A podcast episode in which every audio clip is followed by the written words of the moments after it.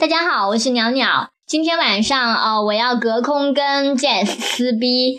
呃，这是他来自他的邀约，因为今天在我们国家发生了一件疑似强奸案的事情，然后这件事情被当事人的朋友在网上爆出来以后呢，我跟 Jess 在微博上，呃，在微信里面有一个。观点不太一致的那个讨论，然后我们就决定说，他跟他的朋友在荷兰，然后我跟我的朋友在北京，然后分别跟大家讨论一下这件事情。呃，所以这一期我们将会同时上传两期节目，大家可以通过我们不同的那个风格的讨论，然后 给我们投票，看你们比较呃赞同哪一方。然后今天跟我一起讨论这件事情的是我的闺蜜 Coco。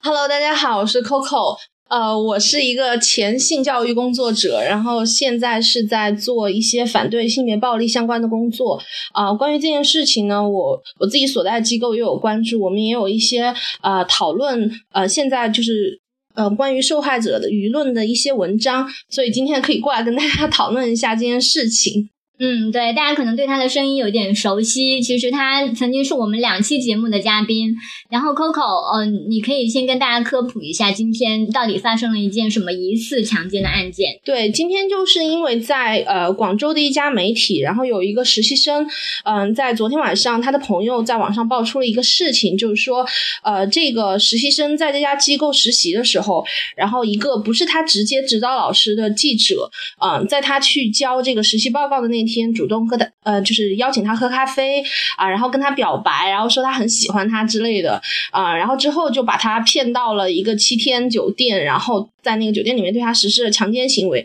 啊，事后还给他转了两千块钱啊，对，就这个事情。然后当时女生她就是性格是比较文静的那种，然后他当时其实这个事情本来是想息事宁人的。但是他就是把这件事情告诉了他的朋友，而且在呃他被骗到酒店去的时候，他也在第一时间在微信上面跟他朋友讲救命，就有这样一个微信截图，呃，然后他的朋友的话就鼓励他去报警，然后他就把这件事情放到了网上。那今天呃很多人就在就这件事情进行讨论，然后也有之前在这家机构呃实习过的呃实习生，然后也爆出来说这个当事记者陈某。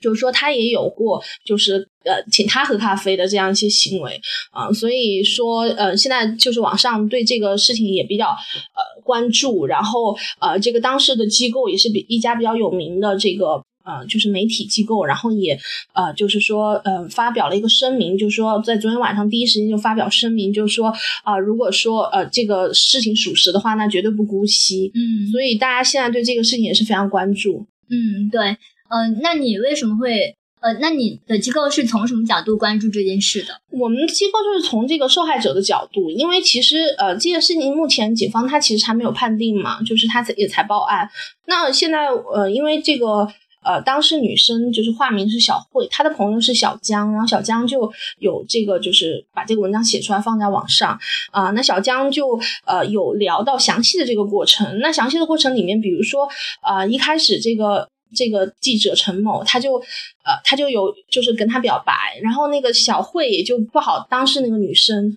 不好拒绝，然后后来这个，嗯，把他怎么骗到七天去呢？就是把他身份证抢了，他就把身份证给他，然后这个男这个男记者把身份证给抢了，抢了就不还给他，然后那个小慧就没有办法，就担心拿不到自己的身份证，于是就一直跟着他，然后去了七天，然后包括他就是。呃，在进入房间之前，他其实他那个时候很有点警惕，但他就是不好拒绝他。嗯，然后他包括他就是嗯想的，就说虽然进入房间了，但是我们也是可以谈的嘛。嗯，就是也不会怎么样，所以他就跟他进入了房间。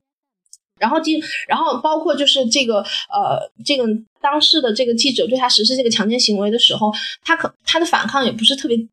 激烈，而且事后这个陈某给他转了两千块钱。呃，然后他点了接收，就是在微信上面，然后就陈某想要给他一些补偿，这一点还蛮受网友的，就是说你为什么要收钱啊？好像收钱，这个性质就不一样了。对，就是我我觉得是这样，就是呃，很多人就会觉得他这个行为里面有特别多 bug，比如说就觉得，哎呀，这个小姑娘，这个身份证算什么啊？你为什么要跟她走？或者说你怎么能跟她去酒店？就在这种地方啊，然后，嗯，你为什么要收她钱？就是觉得，嗯，大家并没有，就是我我看到的有些舆论，就是也没有说去质疑她，就是说怎么怎么样，但是他会就不停的感慨说，哎，小姑娘你太傻了，你你怎么怎么样？然后其实我我觉得我对这种。傻的这个标签，我是有一点，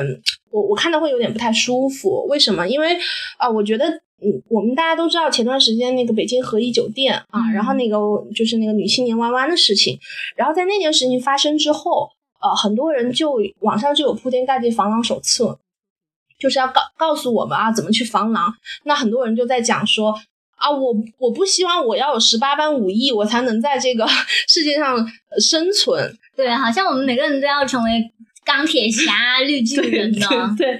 就是好像呃，我就我就就是我简单一点生活在这个世界上，我就没有那种权利。我觉得其实，在国内的大环境下，我我觉得我们每个人都不陌生。就比如说电信诈骗啊，就你怎么那么傻？你你为什么要去呃，就是相信他啊？或者是你你你这又被骗啦，你你那那里又吃亏啦？但是我们不会想到去维权，或者我们不会想到去谴责这个骗我们的人，啊我们会不停的去怪罪那个就是。受害的人，我们会说你怎么那么傻？就这个真的我们太熟悉了，所以我真的被骗了，我也不敢说出来了。对啊，因为我一一一被说出来之后，我们所有人就会谴责你啊，包括我们，我们今天就是有发一篇文章，就是在讲，就是呃，美国曾经做过一个调查，就是在讲这个遭受。呃，暴力事件的受害人他为什么不愿意说出来的十几个原因里面，特别重要的一个原因就是怕说出来再被谴责，就再获得二次伤害。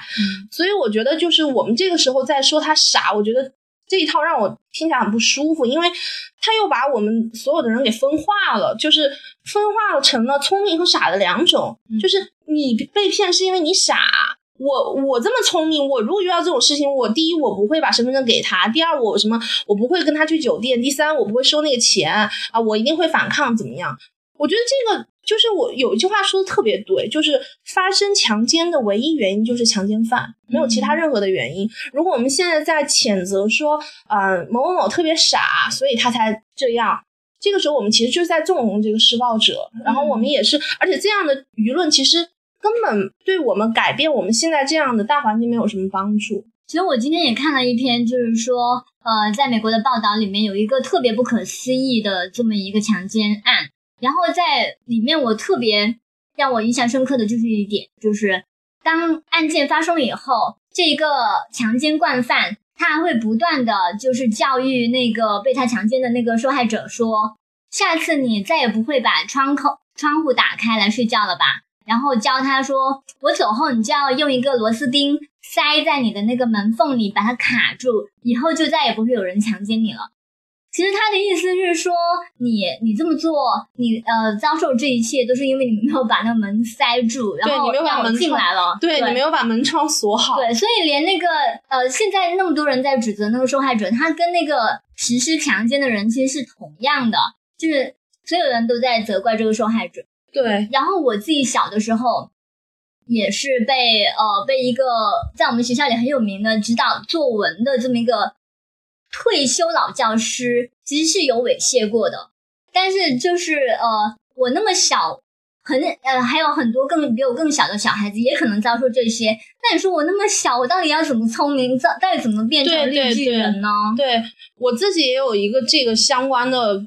不是特别好的经历，就是我自己以前曾经在我自己读书的学校，然后在图书馆的时候，然后就有遇见一个算是我们学校的校友，就他已经毕业了那样，然后当时他一直在擤鼻涕，就就其实挺吵的，所以我就出于善意，而且被他搞得挺吵的，我就给他递纸。然后当时因为夏天嘛，然后广州夏天又特别热，所以穿的比较少，然后我就就可能。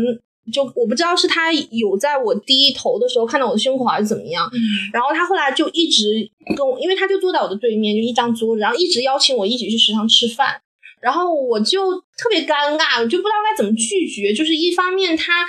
又是同学一个学校的，然后另一方面就是他就在你的对面，就是我们正在日常生活中很难去拒绝一个这样的熟人的感觉。然后，所以我当时就很尴尬，就跟他一起去食堂。然后后来，呃，去食堂之后，他就说，呃，他就就是邀请我去一个非常偏僻的自习室，而且还非常夸张。当我们坐到那个自习室，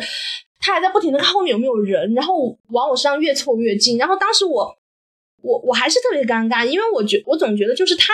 也没有。对我做什么事情，然后我这个时候就把他推开，好像显得有点小题大做，或者就把现场搞得很尴尬。如果对方就是只是出于善意或怎么样呢，所以，但直到后来，我就我就实在觉得不对头，因为他真的特别猥琐，然后就一直看后面有没有人，然后想要把手搭在我的肩上，嗯，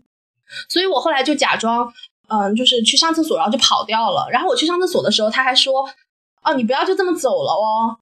然后，然后我后来就走了，走了之后，然后我后来再去图书馆的时候，我还能看到他。然后有一次我又看到他了，我就吓得不得了，然后我就我就非常非常恐惧，我就不知道该怎么办。然后我就逃，马上从图书馆逃出去。然后那个时候我们还是微信好友，然后他就跟我讲说：“啊，你怎么看着我也不打个招呼啊？”然后我就觉得非常恐惧，然后也不知道该就怎么去终止这个行为，就脑袋特别木。嗯，哦，所以我我我觉得我并不算是一个就是那个。比较傻，就他们那个带引号的比较傻的女生，但是我在遇见这样的事情的时候，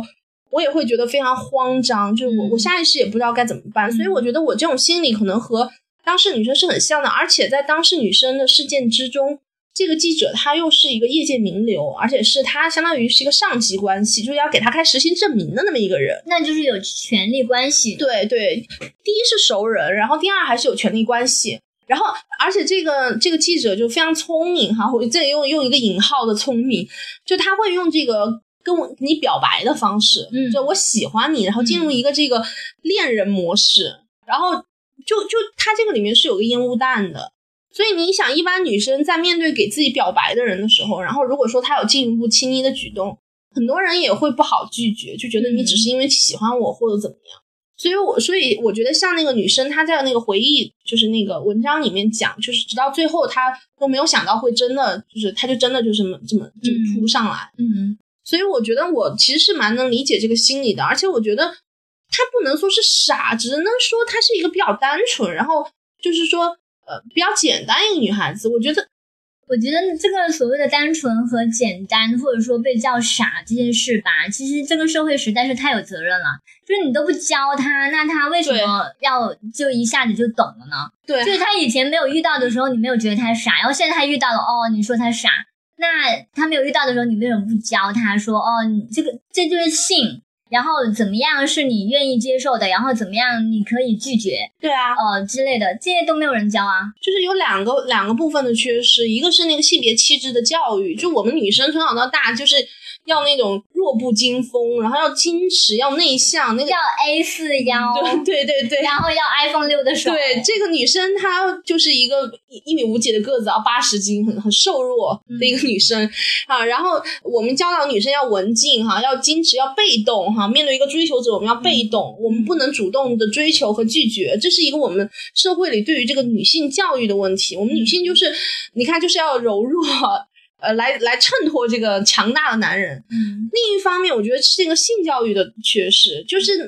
就是面对这个性，我们我们 say yes 跟 no 的这个明确的界限在哪里？我们不光是对这个女生，包括是这个男记者，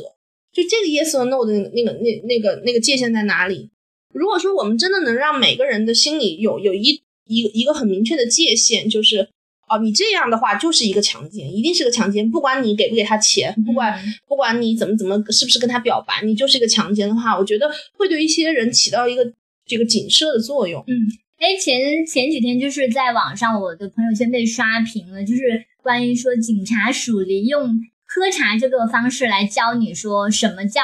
强奸，然后那他就把那个性比作成喝茶，比如说啊，你觉得这个茶很好喝，你很想让。比如说，我很想让 Coco 喝，对，那我就可以说 Coco，我这里有杯茶，你要不要喝？那 Coco 说你滚，我才不要喝你的茶呢，跟屎一样。这个时候他就是明确拒绝了我。如果我在之后再逼他说不要嘛，我这是呃香草味的，你喝一下，这时候我就对他造成了骚扰。如果这时候 Coco 他喝醉了，或者是呃干嘛晕倒了，然后我还要把茶倒进他的嘴巴里，那我就是在强奸。总之就是一定要明确的得到他的 yes。甚至是你得到的 yes，如果他是在不情愿的情况下，或者是在失去意识的情况下，失去意识，或者是他不得不这么说 yes 的时候，那也是强奸。对，我记得这个。小视频好像是英国警方的一个宣传的一个小视频，但是当时对，但当时我朋友圈里面有个特别好笑的评论说：“你到中国，你到别人家去喝茶，你说不用不用，我不想喝茶。”说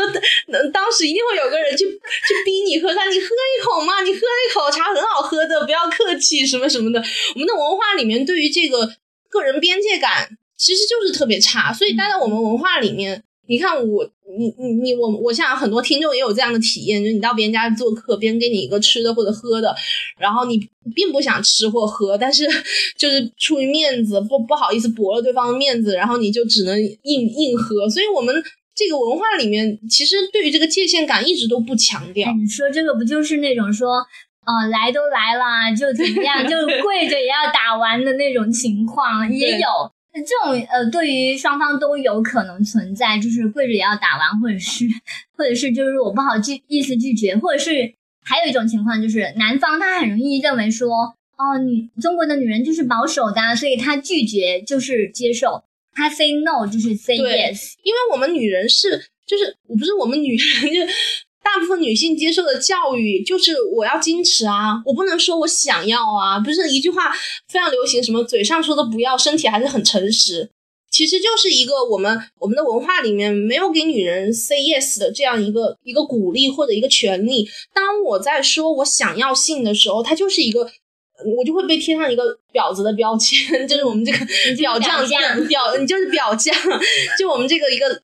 就是这样，如果我很主动的要求性，别人就会去怀疑我的品行或者怎样。所以，我你看很多男生，所以所以其实，在很多性侵案件或性骚扰案件之中，有些男生好像他也觉得自己特委屈，就觉得啊，那很多时候以前。就就是有那种段子，就是比如说我和呃我的一个女神在酒店住了一晚上，然后我呃什么没有碰她什么什么的，然后底下就这样，哎呀你这个大傻叉，你怎么你居然不主动，你居然不主动扑上去，你怎么怎么样？呃什么嗯他他他不说话就是表示同意啦，什么什么就是这样。所以你看，我们的性文化里面一直没有一个界限，嗯，而且还觉得说，嗯，他都愿意跟我去喝吃饭，愿意跟我去看电影，那就是我可以上，对啊，都愿意跟我躺在一张床上，他就是一个暗示。可是我们的文化里面为什么不能有个明示呢？我们为什么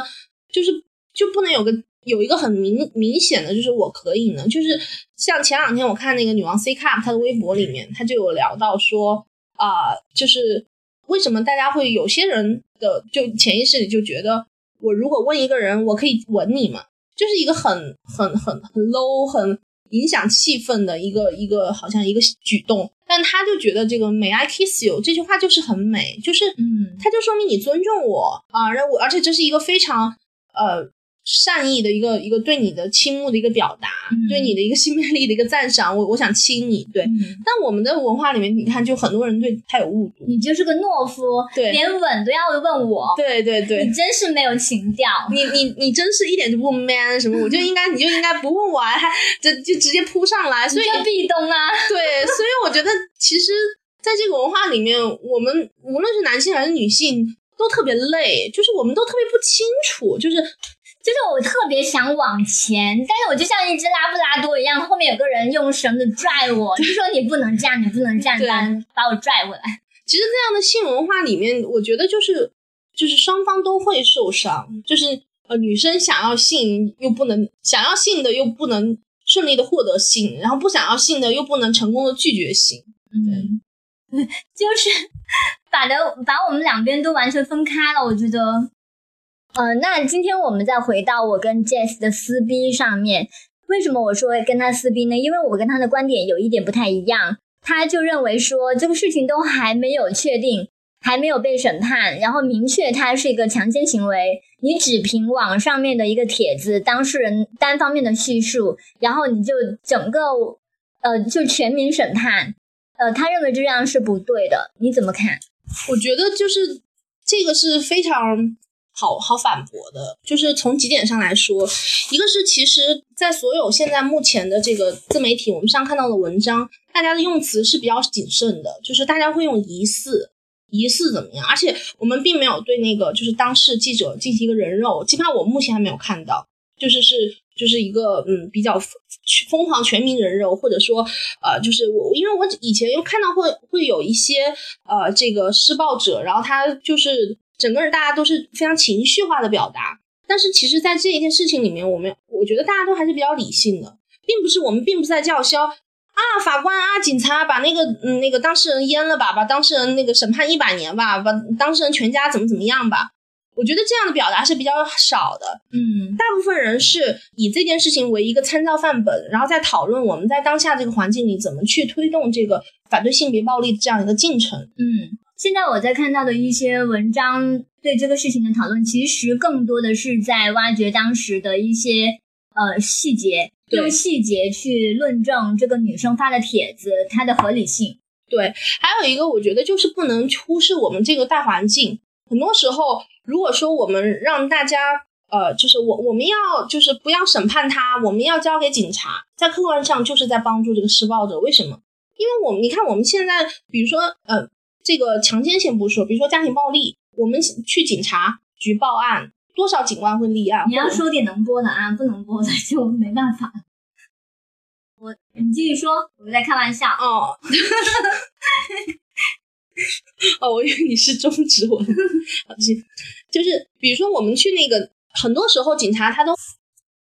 我觉得我们不能忽略我们这样一个大环境。很多时候我们在呃想要说我们要呃就不要去。呃，媒体上去讨论这件事情，我们不要在这个社交媒体上讨论这件事情。在客观上，他就是在帮助这个施暴者。为什么？因为我们这个社会大环境对于这个这个受害者站出来去维权是不支持的。我们先不说强奸，比如说我们家庭暴力，很多很多当事女性被丈夫打的，就是完全就是不成人样，或者是医院已经给出这个伤害证明，但是警官仍然会就是呃，比如说。就是说，觉得这是私人事儿啊，你们夫妻找床头吵，床尾和，就息事宁人了。嗯，包括就是前段时间的那个合一事件，也是就是大家在舆论上讨论这件事情，给这件事情关注，然后才推动了这个警方去解决这件事情的一个进程。呃，再比如说，我们说校园性骚扰，前段时间在这个南京大学发生一件事情，就是呃，有一些女生她在这个。呃，自习室中午在那午休一会儿，然后醒来就发现裙子上被射了一滩精液，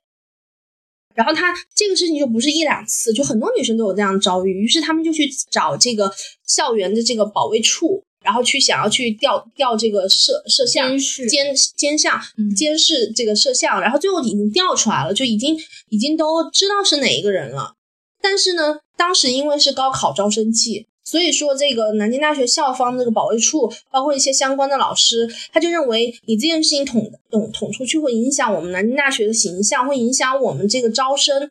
所以说，他就劝这个当事女生息事宁人。但他其实上是一种帮凶，嗯，他其实上是一种沉默和纵容。那最后，这个当事女生她没有呃这样就沉默，她把这个发到网上去了，发到网上去，然后才引起关注。所以我觉得网民有一句话评论的很对，就是。不得不承认，我们现在就是在一个上网比报警有用的这么一个社会。我当然特别希望，就是像这个这次的观点那样，就是啊，我们所有人都呃，这个就是报警就能解决问题，法律是公正的，我们我们就能够去推动它的进程。但是我觉得现在目前的大大家来讨论这件事情，首先大家非常谨慎，在用疑似这个观点；第二个，大家并没有用一些非常情绪化的表达；然后第三，我们也没有说。然后把他处死，把他阉了，把他判五十年。我们只是在讨论这件事件本身，那我觉得这不能算是一个审判，只能算是一个关注。嗯，对。而且其实现在很多的媒体他们在处理这种事情的时候是很注意保护双方的隐私的。比如说那个名字，很多媒体他们在发布这一些信息的时候，其实是隐去了当事人的那个名字的。在还没有正式宣判说他的确是发生这样的案件之前，其实目前。对，所以我觉得在这一件事情事情里面，它还没有就上升到一个媒介审判或者是道德审判这样的高度。呃，我们只是在讨论这件事情。那我也觉得，嗯，现在现在的环境下，其实我们关注这件事情，啊，我们去支持这个受害女生站出来去维权，啊，我们转发相关的文章，嗯，就是炒这件事情的热度，它本身可能就是会推动我们这个这个社会在解决这一系列呃性别暴力相关的问题的时候的一个进程。嗯，所以我觉得就是转发也是一种力量吧。嗯，呃，主要是就是在讨论的过程中，可能的确是有一些地方可以注意一下，就是说不要专门去挖人隐私啊什么，然后你要把那个讨论重点可能更多引向于那个环境环境的改变吧。对，的确的确是在新浪微博上面，呃，有一些就是。呃，就是我们比较厌恶的一些言论，比如说有一一个一个记者吧，他就好像不是就是一个网红这样，嗯，然后他就去挖这个当事人的隐私，嗯，挖这个呃当事记者的老婆，啊，挖这个对，把照那个照片翻出来，然后挖这个当事女生，把这个女生的照片名字也啊名字出来。啊公布于众，我觉得这样的行为是特别讨厌的，我觉得这种事情是。是，就是嗯，就是比较不注意事情的发展，而且也没有尊重当事当事人的隐私权，这算是一个不是特别好的行为。嗯，你说的这个人我知道，其实他的确是有一百多万的那个粉丝吧，然后之前也曾经是一个媒体人。对，我觉得就是我们在讨论这件事情的时候，也是要注意这个边界吧。人都有好奇心，嗯，作为我，其实我在知道。呃，他把这个事情这个挖出来之后，我我我我内在的好奇心，其实我也特别想去看啊，因为我关心这件事情啊，我想知道这个女生到底长什么样，嗯啊，这个人这个呃记者他到底来自一个什么样的家庭，或者这样的一些事情。但是就是我觉得这种这种东西要去束缚他吧，就是不能去听之任之，否则这个就会朝朝一个非常极端的方向发展。我人有时候有时候的那种窥私欲是很可怕的，嗯。哎，我们今天其实我们取了一个题目，叫做“求求你告诉我受害者到底应该怎么样”。然后我今天看的那篇文章呢，他就说，就是在美国有只有百分之十三的那个强奸案的案例是陌生人强奸，也就是剩下的百分之八十七其实都是熟人强奸。呃，你们机构对这些有没有什么数据和研究？就中国是怎么样的？没有是吧？其实我已经一边看这些数据，一边就是来你家找你录节目。在上楼的时候，就是那个路灯都不亮了，然后就觉得特别害怕，对，你知道吗？就是对这个环境已经很没有信心了，没有安全感。对啊，就是在这样社会里面，然后我们就是每个人都就是没有安全感，然后我们大部分人都是一个警戒模式。我们走到路上，别人找我们借手机。打个电话，我们就掉头就走。我我自己是这样的，我上一次曾经在中关村遇见一个，呃，就带一个小孩的一个一个中年妇女，她就跟我说：“啊，妹妹，能不能借下的手机？我打个电话，我找我老公，手机没电了，跟他走丢走散了。”呃，然后我当时就就下意识就走，然后他就一直跟我说：“他说我真不是骗子，啊我真找不到我老公了，我们俩在这逛街什么什么的。”但我还是我心里有一点犹豫，但我还是拒绝他了。嗯，然后。换到我自己，有一次我我莫名其妙的手机就关机没电了，就是有有 bug，然后我就到处想找人借手机，没有一个人借给我。然后后来我就去找那个地铁工作人员，然后找他，我说你能不能给我借一下手机？然后他也不愿意借给我。然后后来我就我就我就把我的学生证给他看，然后把我身份证给他看，我说我说我我先把我的学生证、身份证放你手上，然后你让我打一个电话好不好？因为当时我也是跟人见面，然后对方也联系不到我，特别着急。嗯。然后他看，可能看我是一个女生，也抢不走他的手机，才勉为其难的把手机给了我，然后让我打了一个这么电话。所以你发现这样的施施暴者的成本最后是谁谁来去承担？其实我们生活在这个是社会社会上的每一个人，对，就是造成都没有人没有人去扶跌倒的人，然后也没有人敢借手机，就是这样。对，所以我觉得呃，关注就是理性的关注他，然后谨慎的发表言论，尊重。当事人的隐私，我觉得这不能算作一种道德审判。我我其实我真的希望我们社会上的每一个人都能关注这样的性别暴力的恶性事件。当我们关注了，呃，它的进程就会变得特别快，然后我们就能够集思广益，呃，想到很多新的办法。我们也会有很多正面积极的讨论。我其实，在从这个角度上，我倒是希望这样的关注越多越好。嗯，好，在这个过程中，可能我们每个人都在学怎么样去好好的关注，然后对。嗯，可能我们有点扯远了，不知道今天现在呃那个 Jess 在荷兰是怎么样来讨论这个东西的。然后已经有人在在开局说要呃给每个人下给我们两个下注，然后就说 Jess 那边是以一赔十，对我太没有信心了。那我们今天就先这样，好，谢谢大家，谢谢大家，拜拜。